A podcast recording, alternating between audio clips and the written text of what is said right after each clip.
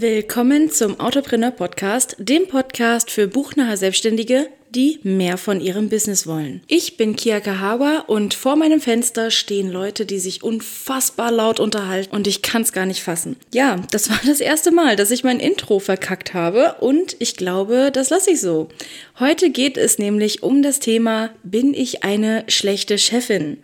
Wenn du selbst Chef oder Chefin bist und mit mir oder anderen Zuhörenden darüber sprechen willst, dann kommentiere diese Folge doch einfach auf dem zugehörigen Blogartikel auf www.kiakahawa.de.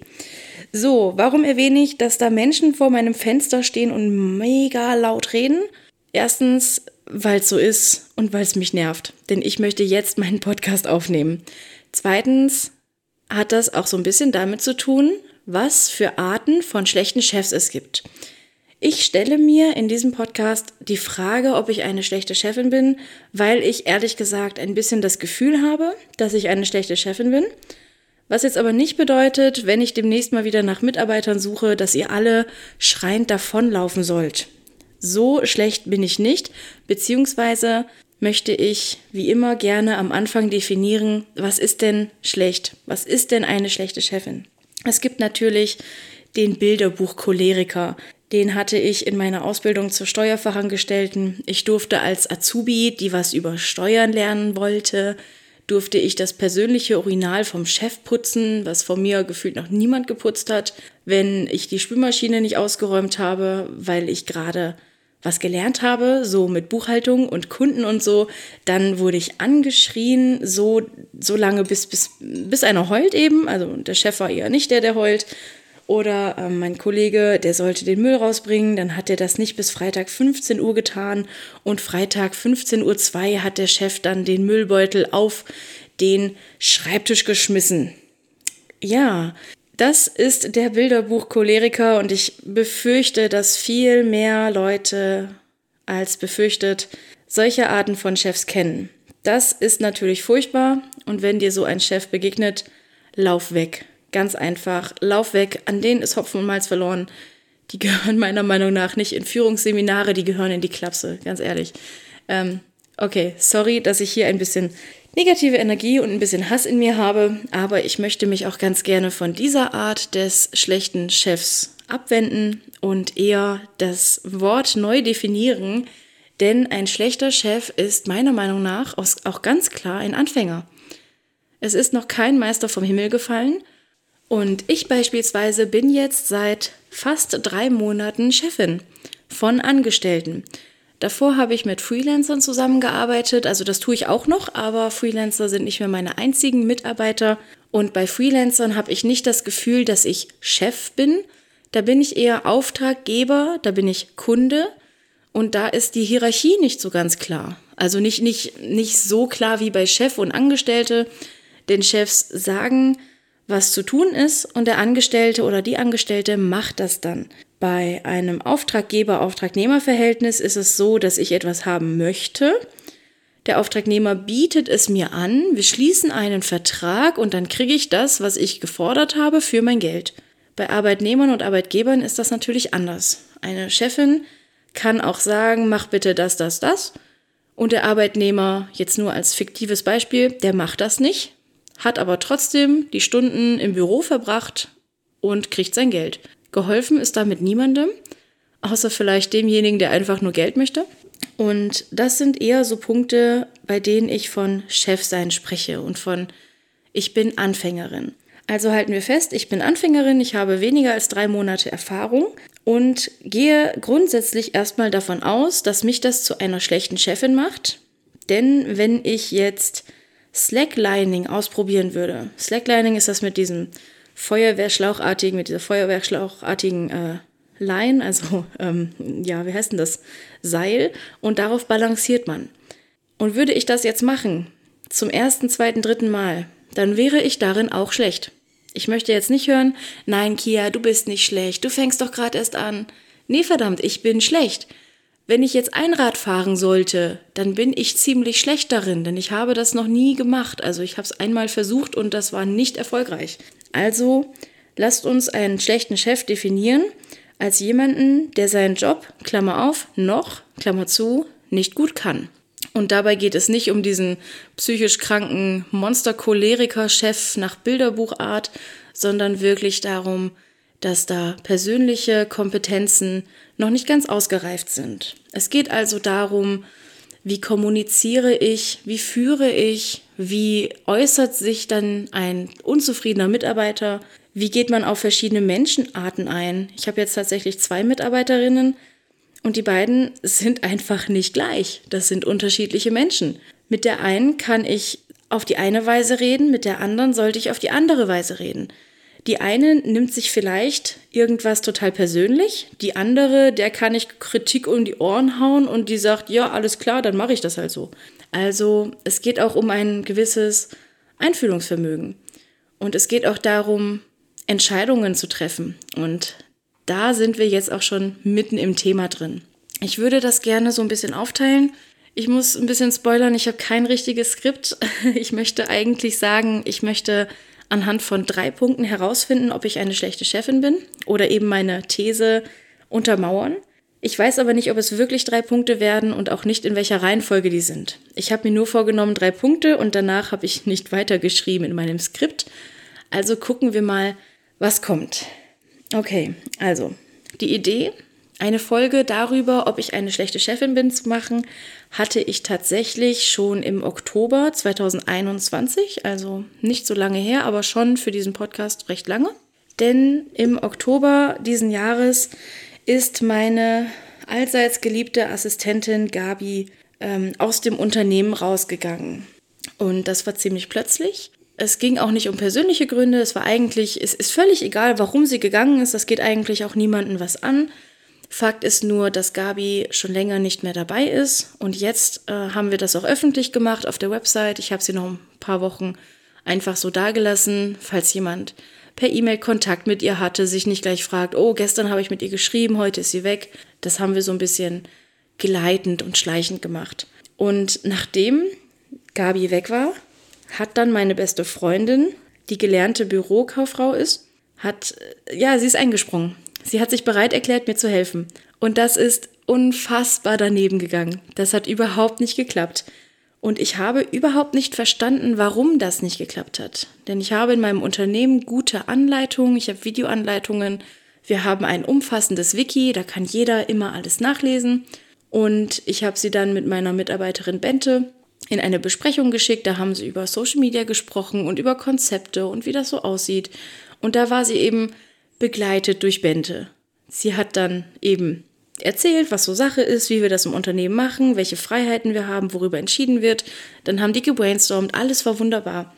Und dann war ich eine Woche im Urlaub und hatte die Erwartung, dass meine beste Freundin die E-Mails macht und dass sie XY kleine Aufgaben erledigt. Die habe ich ihr einfach so zugeschoben. Aber ich habe überhaupt nicht kommuniziert. Und letzten Endes, ich überspringe jetzt mal einen kleinen Zeitabschnitt, ging es darauf hinaus, dass wir uns darauf geeinigt haben, dass das mit uns nicht klappt. Wir sind immer noch beste Freundinnen. Das bedeutet, das mit der Arbeit hat nicht geklappt. Das haben wir auch sehr schnell wieder gelassen. Grundsätzlich sehe ich aus diesem Beispiel, und ich weiß, dass ich jetzt nicht mega ausführlich war, aber ich sehe daran tatsächlich zum einen den Punkt Kommunikation. Ich habe ein riesiges Problem damit, Kommunikation zu entschlüsseln. Also wahrscheinlich hast du in deinem Leben schon vier bis 500 Mal das Vier-Augen, Vier-Ohren-Modell von Schulz von Thun mitgekriegt. Und es hängt mir aus vier Augen und vier Ohren raus. Ich kann es nicht mehr hören, denn ich kann das nicht. Also das ist wirklich eine Sache, darin bin ich unfassbar schlecht. Woran liegt das? In diesem Modell geht es darum, dass ähm, es geht an diesem Beispiel, äh, eine Frau sitzt mit ihrem Mann im Auto und die sind an einer roten Ampel und dann wird die Ampel grün und dann sagt die Frau, Schatz, die Ampel ist grün. Und diese Aussage hat eine Sachebene, eine Appellebene, eine Beziehungsebene und eine Selbstauskunftebene. Und die Sachebene ist, die, die Ampel ist grün.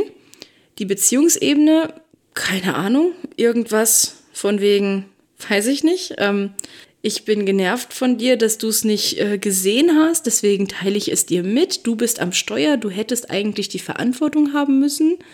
Die Selbstauskunftebene ist dann vielleicht sowas wie, ich habe das gesehen, das Grün ist, und ich möchte, dass du jetzt losfährst. Und die ähm, Appellebene ist, fahr los. Also du merkst schon, dass ich das gar nicht so richtig auf den Punkt wiedergeben kann, weil ich dieses Modell immer wieder, wenn ich das sehe, und ich hasse es, es zu sehen, auf der Sachebene verstehe. Also, was heißt auf der Sachebene? In der Theorie. Ich verstehe das in der Theorie. Aber wenn ich spreche, dann erwarte ich von meinem Gegenüber, dass das Gegenüber das hört, was ich sage. Typisches Beispiel. Mir sagt jemand in einer WhatsApp-Nachricht, boah, keine Ahnung, 30 Zeilen lang irgendeine Begründung, warum irgendein Streit, den wir hatten, nicht mehr wichtig ist und sowas. Und ich schreibe dann sowas wie, aha, okay. Das heißt für mich, aha, ich habe verstanden, was du gesagt hast. Also, aha. Und okay. Das heißt, ich stimme dir zu, es ist okay. Bei den meisten Leuten, bei denen ich nach so einer Streitabschlussnachricht über 30 Zeilen, aha, okay, schreiben würde, oder wenn ich, besseres Beispiel, wenn ich schreiben würde, wenn du meinst, okay, das ist für viele Leute irgendwie schnippisch, arrogant, eingebildet, von oben herab, nicht ehrlich, oberflächlich. Für mich ist es so, wenn du das meinst, also ich habe gehört, was du meinst und finde, dass es okay ist, wenn du meinst, was du da sagst. Für mich ist das total harmlos und nett und lieb und für andere ist das wahrscheinlich irgendeine Provokation. Und genau solche Sachen verstehe ich nicht. Das ist für mich ein, einer der vielen Gründe, warum ich glaube, eine gute, äh, eine schlechte Chefin zu sein, weil ich selber nur auf der Sachebene kommuniziere und von anderen Leuten erwarte, dass sie nur auf der Sachebene hören. Ich kann jetzt aus Datenschutzgründen keine konkreten Beispiele nennen, aber es geht dann grundsätzlich auf so, um sowas, wenn ich zum Beispiel wiederholt auf einen Fehler hinweise, dann weise ich nicht darauf hin, da ist ein Fehler, da ist ein Fehler, da ist ein Fehler. Ich sage dann natürlich beim dritten Mal, da ist ein Fehler, der bereits zweimal passiert ist. Und dann frage ich, woran kann das liegen? Können wir da irgendwie dafür sorgen, dass dieser Fehler nicht mehr vorkommt? Und das ist zum Beispiel eine Sache, ich erwarte, dass das auf der Sachebene aufgenommen wird, aber je nach Tagesform, je nach Mensch, je nach Laune, je nach Form der Kommunikation, also schriftlich, verbal, telefonisch, hat ja irgendwie alles nochmal Facetten und Unterschiede. Das ist mega kompliziert. Ganz ehrlich, ich check das nicht. Ich finde das so unfassbar anstrengend, dass ich mich inzwischen um Kopf und Kragen rede, wenn ich eine Aussage tätige, bei der ich vermute, dass jemand je nach Laune, Form, Darstellung und Tagesform das negativ verstehen könnte, dann schreibe ich unter eine zweizeilige Nachricht, die Kritik bedeutet, schreibe ich darunter bestimmt 15 Zeilen irgendein Lob nach der Sandwich-Methode so erstmal loben und dann Kritik und dann nochmal loben und dann gleich eine konst ein konstruktives Feedback schreiben und dann gleich auch noch vorschlagen, auf welche Methode man dieses Problem lösen könnte, aber diese Methode nicht vorschreiben, sondern nur vorschlagen und auch noch Raum lassen, damit der Mitarbeiter selbst überlegen kann, vielleicht habe ich noch eine andere Idee, damit der Mitarbeiter sich traut, sich einzubringen. Ganz ehrlich, es geht mir unfassbar auf die Nerven. Ich habe jetzt, glaube ich, zum vierten Mal unfassbar gesagt. Es tut mir leid. Autopreneur soll kein Podcast für Trinkspiele werden. Aber wenn ich wieder sowas merke bei mir, dass ich mich um Kopf und Kragen rede oder um Kopf und Kragen schreibe, nur weil ich jemandem nicht auf den Schlips treten möchte, obwohl ich gerade als Chefin, Angestellt-Arbeitnehmer-Verhältnis, also Arbeitgeber-Arbeitnehmer-Verhältnis, ich habe eine Anweisung gegeben, der wurde nicht hundertprozentig entsprochen, also ist es meine Aufgabe, das zu kommunizieren. Aber statt mich so zu erheben und zu sagen, okay, das ist mein Job, das ist dein Job, wir machen das jetzt, stattdessen komme ich in diese defensive Haltung und frage mich, was könnte denn nach irgendeinem Modell jetzt irgendwem nicht gut gefallen und ich glaube, ich muss nicht weiterreden. Ich glaube, du hast verstanden, wo bei mir da der ähm, Hase im Pfeffer vergraben liegt. Ich hoffe, das sagt man so. Also diese Führungsposition, muss ich sagen, die passt mir noch nicht so gut, denn ich habe mein Leben lang gelernt, Kia, du bist zu dominant, du bist zu initiativ. Das ist mein Persönlichkeitstyp. Ich bin ein dominant-initiativer Persönlichkeitstyp mit mehr Initiativenanteil. Wen das mal interessiert, kann das gerne googeln, was das so bedeutet und was meine Persönlichkeit ausmacht. Und weil mir das immer so gesagt wurde, dass ich zu dominant bin, habe ich schon im Kindergarten gelernt, dass ich wenn ich einen Vorschlag habe, der eine tolle Idee war, dass ich von anderen einfordern musste, dass sie andere Vorschläge auch einbringen können. Und das habe ich bis heute. Das heißt, was ich im Kindergarten gelernt habe, dass ich andere nicht übervorteilen soll und dass die auch ihre Ideen einbringen dürfen, zum Beispiel was wir jetzt spielen oder so, das trage ich bis heute mit. Ich bin Arbeitgeberin von Mitarbeiterinnen, die ich bezahle. Und ich habe das Gefühl, ich darf denen nicht sagen, wir machen das so, mach das bitte so. Ich sage denen nur, mach das so. Oder hast du eine andere Idee, also wenn es dich nicht stört, also es wäre halt ganz nett und bla, weißt du? Es geht ja gar nicht klar. Und genau das ist auch schon mein Punkt 2. Eine gute Chefin muss klare Entscheidungen treffen können. Und das habe ich super toll gelernt, als ich meine Bürokraft, die seit dem 1. Dezember frisch dabei ist, eingelernt habe. Also diejenige, die nach Gabi und nach meiner besten Freundin kam. Sie hat mich ganz oft gefragt, wie soll ich das machen? Und dann hat sie bei der Frage, wie sie das machen soll, hat sie selber schon einen Vorschlag gemacht. Und dann hat sie selber bei diesem Vorschlag sofort mit dazu gesagt, oder es geht natürlich auch anders, ganz so wie du möchtest. Also im Grunde hat sie genau dasselbe wie ich. Sie sagt, also sie kommuniziert genauso. Die Sache ist nur, dass es bei ihr wunderbar, super, mega toll ist, dass sie so kommuniziert. Das ist, das ist hilfsbereit, das ist eigeninitiativ, das ist, das ist kooperativ, das, das ist total toll. Nur wenn sich dann zwei solcher Leute gegenüber sitzen, und also, ne, wenn dann so eine mega kompetente Mitarbeiterin da ist und sagt, ja, hier komm, ich mach das und äh, gib mir eine Aufgabe, ich tu das, dafür bin ich da. Und dann sitze ich da und denke mir nur so, ja, wie wär's dir denn recht? Und dann fragt sie, ja, wie wär's dir denn recht? Du bist die Chefin. Dann sage ich, ja, wie wär's dir denn recht? Ich will nicht unangenehm sein. Ja, wie wär's dir denn recht? Dann kommen wir ja zu keinem Punkt. Das heißt, ich bin da im Zugzwang, dass ich da wirklich klare Entscheidungen treffen muss und dass ich auch entsprechend auftrete. Ich habe gemerkt, dass ich nach außen Kundinnen und Kunden und auch ähm, auf Messen gegenüber von anderen Menschen, die, die von außen mit meinem Unternehmen zu tun haben, denen gegenüber trete ich total souverän auf. Da fühle ich mich auch sehr gut in dieser Rolle. Als Chefin mit einer gewissen Unternehmenshierarchie, auch wenn die nur zwei Stufen hat, fühle ich mich noch total überfordert. Und da sack ich immer so ein bisschen zusammen. Da weiß ich nicht genau, soll ich diese Entscheidung jetzt treffen? Findet die mich blöd? wenn ich diese Entscheidung treffe, die hat ja schon für andere Arbeitgeber gearbeitet, wirke ich für sie überhaupt wie eine echte Chefin, wie eine echte Arbeitgeberin? Oder denkt sie hier, das ist voll, voll Panne und voll komisch und wo bin ich denn hier hingeraten? Ne? Denn die Leute, die bei mir arbeiten, die haben ja auch einen Lebenslauf und im Lebenslauf steht, dass die so für, für echte große Firmen gearbeitet haben. Also jetzt nicht riesengroße Firmen, sondern normale andere Firmen. So irgendwie Firmen halt. Und ich habe noch nicht gerafft, dass ich selber ein Unternehmen habe und dass Kia Kahawa eine Firma ist. Ja, und ich glaube, das ist dann auch schon die dritte Schwäche, die ich bei mir sehe. Und der dritte Grund, was, oder das dritte, was eine schlechte Chefin ausmacht, sich selbst nicht führen können. Oder dieses Selbstbewusstsein nicht haben, Selbstwahrnehmung, Selbstsicherheit. Diese ganzen schönen Wörter, die mit selbst anfangen. Ich glaube, die braucht man ganz, ganz dringend.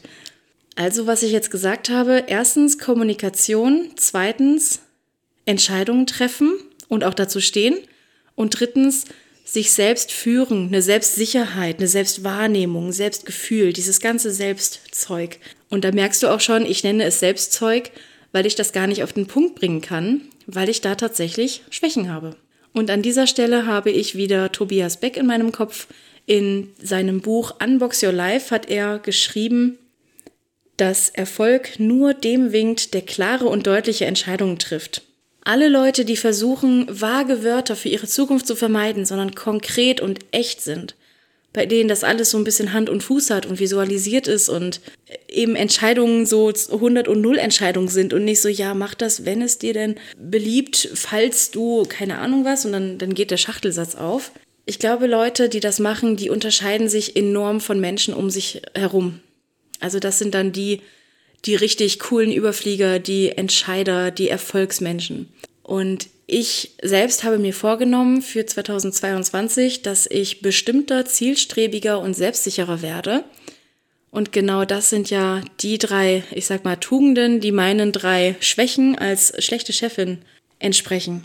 Und tatsächlich ist das nicht mein guter Vorsatz fürs neue Jahr. Das ist etwas, das ich lernen muss, weil ich schon mittendrin stecke.